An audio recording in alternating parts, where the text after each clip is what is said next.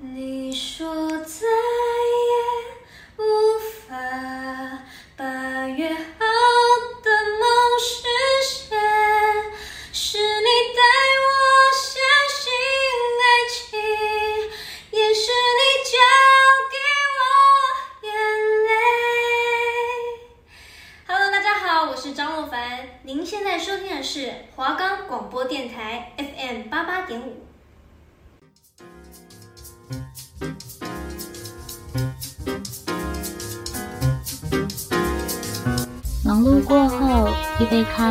一首音乐，一本书刊，让您在此享受安宁，感受温馨，给自己一点空间及时间，喝一杯咖啡，在音乐的缓和声中，给心灵一份安宁。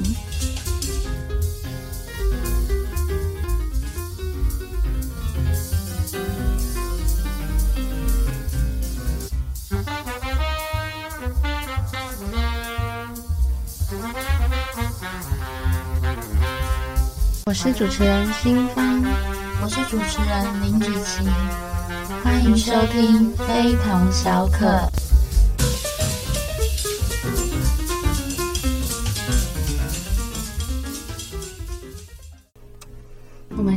简单的回顾一下上一集的节目内容。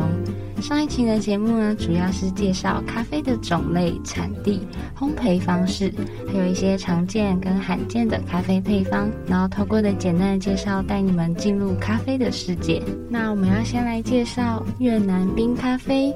哎，子琪，你知道越南冰咖啡的越南语怎么念吗？知道啊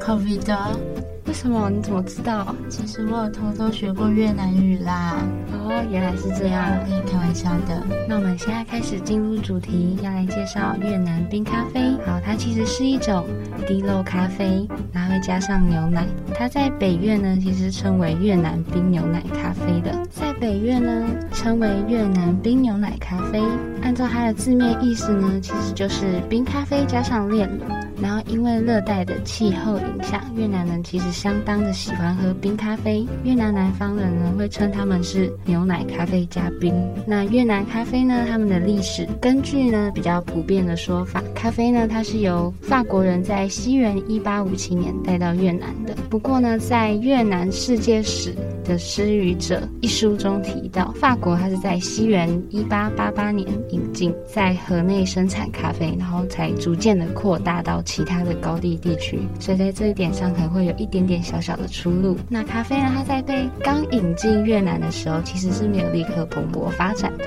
它是到西元一九一零年，还有一九一一年左右才开始有人是以商业目的啊，将咖啡的种植在不同的地区。那大概是在二十世纪。寂寞越南咖啡产业它才开始快速的扩张。那越南他们种植的品种呢，主要是两种。第一种呢，就是罗布斯塔咖啡。罗布斯塔咖啡呢，它是越南咖啡产量最多的，它通常都是种植在越南的南部。它是属于比较容易种植的咖啡豆，它不怕日晒啊、虫咬，而且它的生长速度也比较快，产量也比较多。但是它味道是比较苦、比较浓烈的。咖啡因含量呢，是另外一种阿拉比卡咖啡。的两倍以上哦，还有其他的一些因素的影响，所以它的价格其实是比较低的。它需要与其他种类的咖啡豆混杂使用，所以通常呢会在京东咖啡中看到这个品种。第二个就是刚刚有提到的阿拉比卡咖啡，它是越南咖啡近几年啊算是比较极力培育，而且要提高它产量的品种，多种植在越南的北部。它的栽种条件啊也比较严苛，需要种植在高海拔的山区，而且呢它。需要手工的摘取，所以它价格比较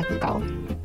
但它的咖啡因含量也比较低，通常是用来作为比较高级的单一品种或是精品豆使用。那越南咖啡呢，快速崛起的原因呢，主要是他们之所以会在二十世纪末可以快速崛起呢，主要的原因是有三点啊。第一点呢，就是他们合宜的气候，因为它的越南东南部的肥沃红土还有高温潮湿的气候是非常适合种植罗布斯塔咖啡的，而且中部的高原呐、啊，日夜温差大，是有助于产出高品质。而且带有芬芳的咖啡哦。然后在越南较北部的地区，是因为有山势的阻挡，所以不会受到季风的吹拂，对，它是适合种植阿拉比卡咖啡的。再来第二点呢，就是政府政策的配合，像是允许家庭啊，还有小农可以拥有自己的咖啡种植园，而且咖啡农他们是有土地使用权的，哦而且他们还设立了消除饥饿，然后还有其他的社会经济的配套措施。然后此外呢，政府他们也鼓励外商啊在越越南投资跟贸易，然后一些创新的政策啊，所以越南咖啡它的产业在短时间内是可以快速崛起的。在第三点呢，就是市场的鼓励，因为越南咖啡啊，他们其实兴起的时候刚好也是西元的一九九四年到一九九八年，那时候世界咖啡的价格正是高涨的时候，所以他们会吸引很多咖啡农扩张他们的种植园哦。再来呢，有两个越南咖啡有两个知名品牌哦，第一个呢就是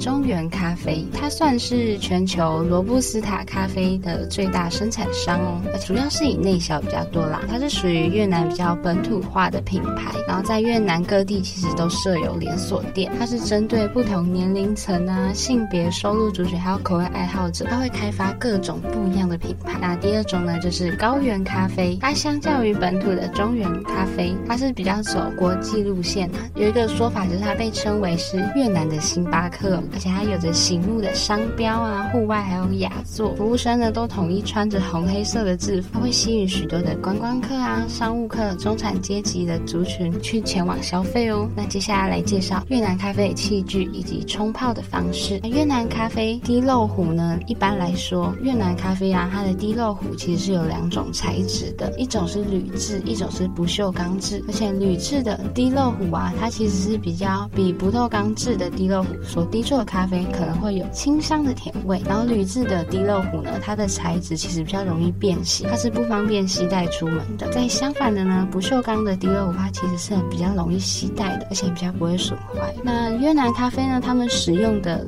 滴漏的容器啊，上面可能会多一些开孔，所以是不需要使用滤纸的。而且实际饮用的时候，通常都会在咖啡杯里面加上炼乳，再装上装有咖啡碎粒的金属容器，然后它再倒入热水。那水呢，它会流过咖啡呢，再通过咖啡容器它的开孔滴下去，滴下去那容器里面。所以越南它的气候啊是很炎热的哦，然后它会用冰块取代热水，再以冰块融化的冷水制作冰滴咖啡，在越南是非常常见的哦。那简单的介绍一下滴漏的步骤。第一个呢，就是先在盛装滴漏的杯子中倒入适量的炼乳，然后再将滴漏的杯子装在杯子上，然后咖啡粉呢舀入滴漏壶里面，再以压板呢将滴漏壶里里面的咖啡粉压平。但是呢要注意哦，不能将咖啡粉完全的压死，不然水分是没有办法渗入进去的。再将热水倒入壶身，再盖上盖子，等它一滴漏，这样就完成喽。那越南咖啡啊，其实他们会将炼乳加入咖啡中，然后形成就是比较不一样的咖啡风味。可能呢，它的原因是有两种状况的。在咖啡刚传入越南的时候，鲜奶啊其实很难以取得的，也很难保存，所以呢，他们就用比较容易保存的炼乳取代鲜奶。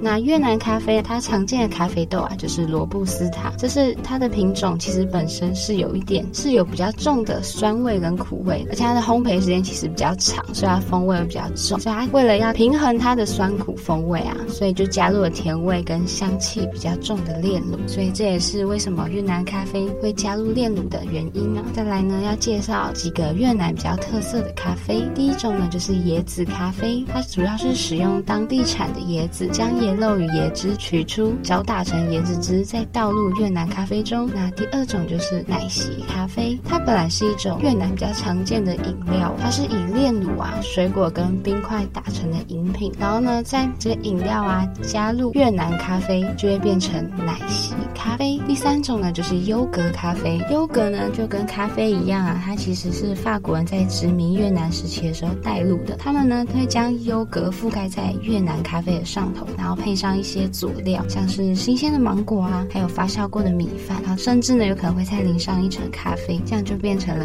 优格咖啡。那第四种呢，就是淡咖啡，咖啡呢那时候被法国引进越南的时候，因为鲜奶啊真的很难取得，所以就直接改成炼乳，这样子呢也造就就呢越南咖啡独特的风味。但是呢，炼乳啊，它没有办法像鲜乳一样打成奶泡，所以其实淡咖啡它就是做成卡布奇诺的变奏啦。它出现在北越一带，它是将蛋黄跟砂糖还有炼乳打至稠状，再放在咖啡上头。那最后一个呢，就是越南咖啡在哪边会喝得到呢？通常啊，在越南的路边啊，还有露天咖啡都可以看到他们的身影哦，像是有小摊车会在路边贩售现滴的越越南咖啡哦，还有一些小点心。然后你就会看到啊，其实在马路上一字排开的塑胶椅，顾客都可以坐在那边享用咖啡。哇，这是越南很常见的影像哦。再就是一般我们所知道的咖啡店，在越南啊，他们的咖啡店密度可以说是相当高的哦，而且他们的。风格也是五花八门的，也是外国观光客前往越南时必须体验的行程哦。所以各位听众朋友们，如果有到越南，不要忘记也可以去越南咖啡厅走走看看，然后品味他们，品尝一下他们不一样的越南咖啡。刚刚新邦呢帮我们介绍了上一期节目里面他提到他自己最喜欢的越南咖啡。接下来呢，我要跟大家介绍的是我上一期节目里面有讲到我最喜欢的卡布奇诺，它的历史渊源。在二十世纪初期呢，意大利。人阿奇布夏发明了蒸汽压力咖啡机的同时，也发展出了卡布奇诺咖啡哦。卡布奇诺是一种加入以同量意大利特浓咖啡和蒸汽泡沫牛奶相混合的意大利咖啡。此时的咖啡颜色就像这是卡布奇诺教会的修士在深褐色的外衣上附上一条头巾一样，咖啡也因此是这样得名的。传统的卡布奇诺咖啡呢，是三分之一的浓缩咖啡，三分之一的蒸汽牛奶和三分之一的泡沫牛奶。特浓咖啡的浓郁口感呢，配上润滑的奶泡，会有一点就是极精炼露的意味。最后呢，再撒上就是肉桂粉的起沫牛奶，混以自下而上的意大利咖啡香气。新一代咖啡主人通常都为此就是心动不已。它有一种让人无法抗拒的独特魅力。起初闻到的时候呢，味道很香。第一口喝下去的时候，可以感觉到大量的奶泡，它的香甜还有酥软。第二口可以真正品尝到咖啡豆原有的苦涩还有浓郁。最后呢，当味道停留在口中，你会会觉得多了一种香醇和隽永。一种咖啡呢，其实可以喝出多种不同的独特味道，其实是一件非常神奇的事情。第一口总让人觉得苦涩中带点酸味，大量的泡沫就像是年轻人那种敢冲，然后充满热情向往的生活；而泡沫的破灭和那一点点苦涩，就像是梦想与现实的冲突。最后品尝过生活的悲喜后，生命的香醇回甘却又让人陶醉。卡布奇诺咖啡呢，其实它味道很好，但它的来历呢，却更有学问。一直是欧美研究文字变迁的最佳题材。卡布奇诺这个字的历史呢，其实可以说明一个字常常会因为看起来像某样东西，最后呢会被引申成其他的字义，然后远远超超出当时造字者他原先的用意。其实听起来蛮复杂的。然后我现在就是来举例一下，跟大家说，就是一五二五年的圣方济教会的修士，他们都穿着褐色的道袍，头呢会戴着一顶尖尖的帽子。圣方济教会传到意大利时，当地人就觉得说，哇，这个修士的服饰非常的特殊，就给他们取一个叫卡布奇诺的名字。这个字的意大利文就是指说僧侣穿着宽松的长袍，然后源自意大利文头巾的意思，就是现在的卡布奇诺。然而呢，因为意大利人他们非常的喜欢喝咖啡，他们就发现呢，浓缩咖啡还有牛奶跟奶泡混合后，颜色就像是修饰他们穿的深褐色道袍。于是他们就灵机一动，就给牛奶加咖啡又有尖尖奶泡的饮料取名叫做卡布奇诺。那英文呢，最早使用这个字的时间是在一九四八年，当时的旧金山有一篇报道，他率先的介绍了卡布奇诺饮料。一直到一九九零年以后，就是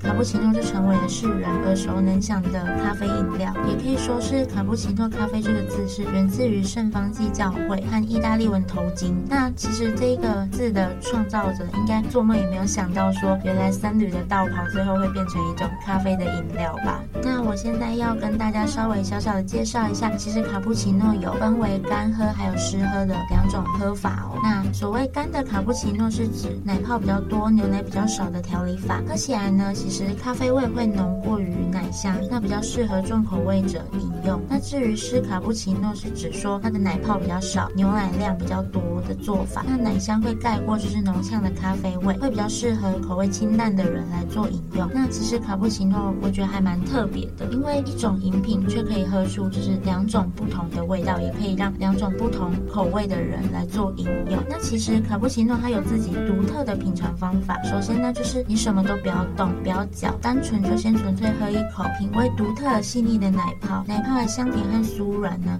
其实真的会让人就是欲罢不能。最后呢，再用咖啡勺搅拌，使咖啡奶泡和牛奶三者混合，再慢慢品尝。入口后呢，是淡淡的苦涩，却带有香甜和回味无穷的醇香。其实要注意一点哦，就是如果你肠胃不好的话，千万不要让卡布奇诺凉，因为这样喝了之后呢，你的肠胃会受不了，会拉肚子的哟。再来呢，其实很多人把卡布奇诺跟拿铁咖啡就是混搞混了。卡布奇诺和拿铁咖啡的区别呢，就在于说它们两个的牛奶还有奶泡比例是不同的。卡布奇诺咖啡的奶泡呢会比较多，咖啡拿铁咖啡的奶泡会比较少。口味上的区别呢是卡布奇诺的咖啡味会比较重一点，而拿铁呢会比较清淡一点，因为拿铁牛奶呢其实是比较多的。此外呢，再跟你们讲一个小小的小知识，就是呢卡布奇诺其实和一种小猴子的名字是有关联的哦。非洲呢有一种小猴子，那它们的头顶其实有一撮黑色的锥状毛发，但是蛮像圣方济教会他们道袍上的那个小尖帽，所以这种小猴子其实也被取名叫做卡布奇诺。对，那这一种猴名最早其实是被英国人作为使用，在一七八五年的时候，那这个字呢在数百年后衍生成咖啡饮料和猴子的名称，就一直都是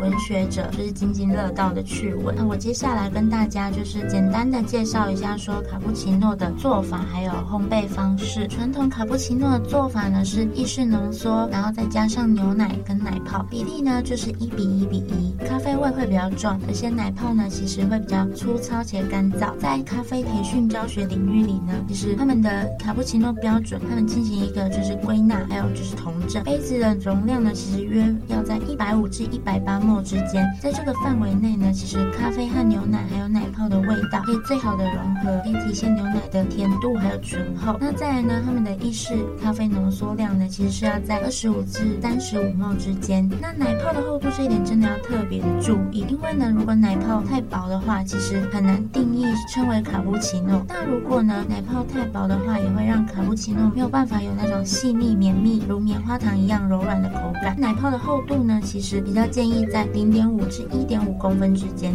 这点真的是蛮需要注意的。再来呢，就是饮用卡布奇诺的最佳温度是在于五十五至五十八度之间。那其实虽然说规定是在这一个温度之间，不过呢，咖啡师也可以根据顾客的要求以及冬夏季节的变化呢，可以调整卡布奇诺的出品温度。但如果温度低于五十度 C 的话，会造成牛奶的味道过于突出，会盖过咖啡本身的味道，就让这个饮品呢味道会过于甜腻。那如果相反的，如果饮品的温度超过六十五度，那牛奶的蛋白质成分就会发生变化反应，会让牛奶失去甜度和醇厚度哦。所以卡布奇诺呢喝起来就会偏苦，失去醇厚的质感，喝起来就会像水一样，其实没有什么特征。那我们卡布奇诺的介绍就到这边先告一段落，节目呢也会在这里先稍作休息。以下先让我们进一则广告，稍后请继续收听非同小可。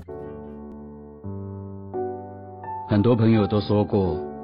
负责任的人生就是要把每一天当成生命中的最后一天，但是却又很少听到他们说，到底要如何面对那一天的到来。我是吴念真，今年六十五岁了，我倒觉得负责的人生是必须承认自己已经到了生命的黄昏岁月，然后在还算健康的当下，认真思考，并且决定未来的医疗和照护方式，以免到时候彷徨无助，劳累家人，也折磨自己。安宁照顾基金会愿意提供你曾经想过以及从没想过的各种资讯，请上安宁照顾基金会官网，或直接拨打咨询电话零八零零零零八五二零。回到非同小可，接下来呢，要跟大家介绍焦糖玛奇朵的历史渊源。其实呢，玛奇朵咖啡是奥地利的传统饮品哦。玛奇朵咖啡呢是奶咖啡的一种，就是先将牛奶跟百里香糖浆混合之后呢，再添加奶沫，随即再倒入咖啡里，最后在奶沫呢淋上呢外网格子状的焦糖。那焦糖玛奇朵咖啡其实只使用奶泡，而不会加温牛奶，所以口感上呢会比刚刚介绍的卡布奇诺来得重，那往往会非。常多人喜欢它的原因呢，是因为它的甘甜感，它有别于摩卡咖啡的厚实，然后呢，它其实喝起来会比较柔和一点点。例如说摩卡咖啡是像黑巧克力的话呢，那玛奇朵咖啡就是像太妃糖，给人温柔的感觉，而且细致的奶沫和焦糖混合之后呢，会如流云般细致润滑，因此玛奇朵也是一般女生最喜欢的咖啡。那冰的玛奇朵咖啡呢是没有奶沫的哦，所以建议夏季喝冰玛奇朵咖啡要额外点上一份奶油，这样可以让焦糖淋在奶油上面，使甜甜的奶油呢可以展现另一番特色。那通过冰冰甜甜、香嫩可口的感觉呢，真的非常多喜欢甜点的女生会对玛奇朵咖啡为之疯狂。喜欢冰淇淋口感的女生绝对也不要错过玛奇朵咖啡。那玛奇朵咖啡使用的方式呢，是在喝之前也先不要搅拌，那要先喝覆盖在牛奶上面那一层甜甜的焦糖酱，最后呢再混合香草糖浆香甜的牛奶，最后一层呢是口味浓郁的意式咖啡。焦糖玛奇朵咖啡呢，比起拿铁咖啡和卡布奇诺来说，它的牛奶比例会比较少，那适合呢喜欢重口味咖啡的人。另外呢会选用焦糖酱而不是加砂糖，原因是因为焦糖酱比砂糖还要浓稠，不会在奶泡上面散开来，然后比较容易达到层次分明，然后不易混合的特性。接下来呢要跟大家介绍一下说适合跟咖啡搭配的一些甜点，因为应该蛮多人会去甜点店或者是咖啡厅，觉得再配上一份甜点这样子。那基本呢搭配的原则是要选择跟咖啡本身比较相近的甜点，例如说你是醇厚的咖啡呢，那你就比较适合跟偏甜腻的甜点来做搭配。那清新淡雅的甜点呢，其实更适合跟温和顺滑的咖啡一起做配合，这样子来说会比较相得益彰，也可以容易诞生出咖啡与甜点最佳拍档。第一个饼干呢是百搭的甜点之一，搭配任何饮品都不会破坏本身饮品的风味。那其实你如果来几块饼干的话，其实搭配在浓烈或者是单品咖啡来说，其实都非常合适的。那稍微重口味一点点的甜点呢，例如浓烈系列的咖啡，它的强烈特性会在独特浓郁的口感中得到淋漓尽致的释放。那它适合搭配口味比较重的甜点，例如说黑森林蛋糕啊、巧克力布朗尼、司蛋糕，然后瑞士巧克力慕斯等等。这样子的组合呢，它的甜点吃起来比较会甜而不腻，同时呢，咖啡中的苦味跟酸味也会互相 match，然后相应柔和起来。接下来呢是酸甜口味的甜点，它比较适合搭配拿铁、卡布奇诺、摩卡等花式咖啡，因为它不但含有就是浓郁的咖啡香，也有牛奶、巧克力酱、酒或者是奶油等等的特殊材料香气。那搭配酸甜口味的甜点呢，其实再适合不过的，例如蓝莓起司蛋糕、柠檬奶油瑞士卷等等，可以使咖啡品尝起来呢会更有层次变化。波士顿派还有蛋挞等口味比较清爽的甜点，其实也是一个很棒的选择哦。咖啡本身的丰富感会被充分的带出。再来呢是水果甜点，冰咖啡的口感会比热的咖啡呢来得清爽还有内敛，搭配上水果甜点，其实可以凸显出水果它的芬芳还有香气。例例如水果塔、杏桃派、水果松饼，还有草莓千层派等等。那再来呢就是特别提出冰焦糖玛奇朵，其实是很适合搭配覆盆子巧克力蛋糕，因为呢它的 espresso 还有牛奶跟绵密的奶泡，那配上焦糖玛奇朵呢，其实会让你一天充满着活力。那酸甜的覆盆子巧克力蛋糕，口感呢会变化多端，而且会比较花俏一点点，那适合呢喜爱变化以及挑战的人。那大家在去咖啡厅的时候，可以参照就是以上的建议来做搭配跟饮用。接下来呢，最后节目的结尾要来跟大家就是讲一个咖啡的冷知识哦。你们知道咖啡最早呢是由谁发现的吗？新芳，你知道吗？嗯是法国人吗？不是哦，他是美国人吗？也不是哦，其实并不是人类发现的。什么？难不成是一只狗吗？不是啊，不是小狗狗。让我来告诉你正确的答案吧。其实呢，咖啡是一只山羊发现的哟。那根据传闻呢，世界上第一个发现咖啡的是一只小山羊。它在一五零零年的时候，就是住在伊索比亚，一名牧羊人发现他的羊在吃了咖啡浆果之后，精神异常的亢奋，晚上也睡不着觉，到处乱蹦乱跳这样子。所以他就兴奋的把这件事情分享给当地的僧侣。那他们僧侣跟牧羊人就一起把那个浆果煮熟，就是泡成了史上第一杯咖啡的原型。他们喝下去之后，发现这个神奇的饮料可以让他们精神百倍，所以很快的呢，咖啡就在伊索比亚当地传开来，进而就是流传到全世界。刚刚跟大家分享完的，就是第一个咖啡小知识。新芳，你觉得听完这一个小知识之后，你有没有什么特别的感想呢？我觉得非常的有趣。我应该不会想到说咖啡其实是山羊发现的。那我再跟你讲第二个冷知识，你会更想不到哦。真的吗？对，你知道世界上最贵的咖啡是什么吗？嗯，猫屎吗？不是，是鸟屎？不是，很接近了。再给你一次机会，马屎？不是，是象屎咖啡。象屎咖啡？对，听起来蛮吓人，对不对？对啊，没有，而且没有想不到，对。但其实象屎咖啡它的来源就如它的名字，是来自于大象的粪便。那是由加拿大人就是研发出来的，它的制作过程非常的繁杂。那我现在跟大家说明一下，大象在使用过咖啡豆混合大米、水果还有蔬菜的饲料之后呢，它会排泄出含有果香味的咖啡豆。原因是因为这个特殊的饲料可以增加大象胃里面的消化酶，那将咖啡豆本身具有苦味的那个蛋白质去除掉。而且象屎咖啡十分珍贵的点在于说，它每三十三公斤的咖啡豆就只能排出一公斤的可食用果香豆，就是非常的珍贵。就等于说，大概是差不多每三十公斤就只有一公斤可以用这样子。哇，那天啊，这样不就是真的很昂贵了？这样。对，它比就是大家都知道的，就是麝香猫咖啡来的还要更贵。那现在呢，像是咖啡的市价呢是差不多每三十五公克咖啡豆，然后美金一百元，就是差不多等于说，嗯，换算成台币来说，就是三十五公克的咖啡豆，台币三千一百块左右。哇，这么昂贵啊！那下一期呢会。跟大家介绍，就是刚刚新方有猜到的麝香猫咖啡，也就是猫屎咖啡，还有其他更多更多不同种类的咖啡。如果有兴趣的观众朋友，可以继续收听下去哦。那这就是本期要跟大家分享的咖啡冷知识。那这期的节目呢，我们就到这边先告一个段落。有没有介绍到你所喜欢的咖啡呢？没有也没有关系哦，因为我们下一集还会再介绍更多不同种的咖啡。那如果听众朋友呢，想要更深入了解咖啡的话呢，下礼拜请继续锁定，下礼拜请继续锁定，非同小可。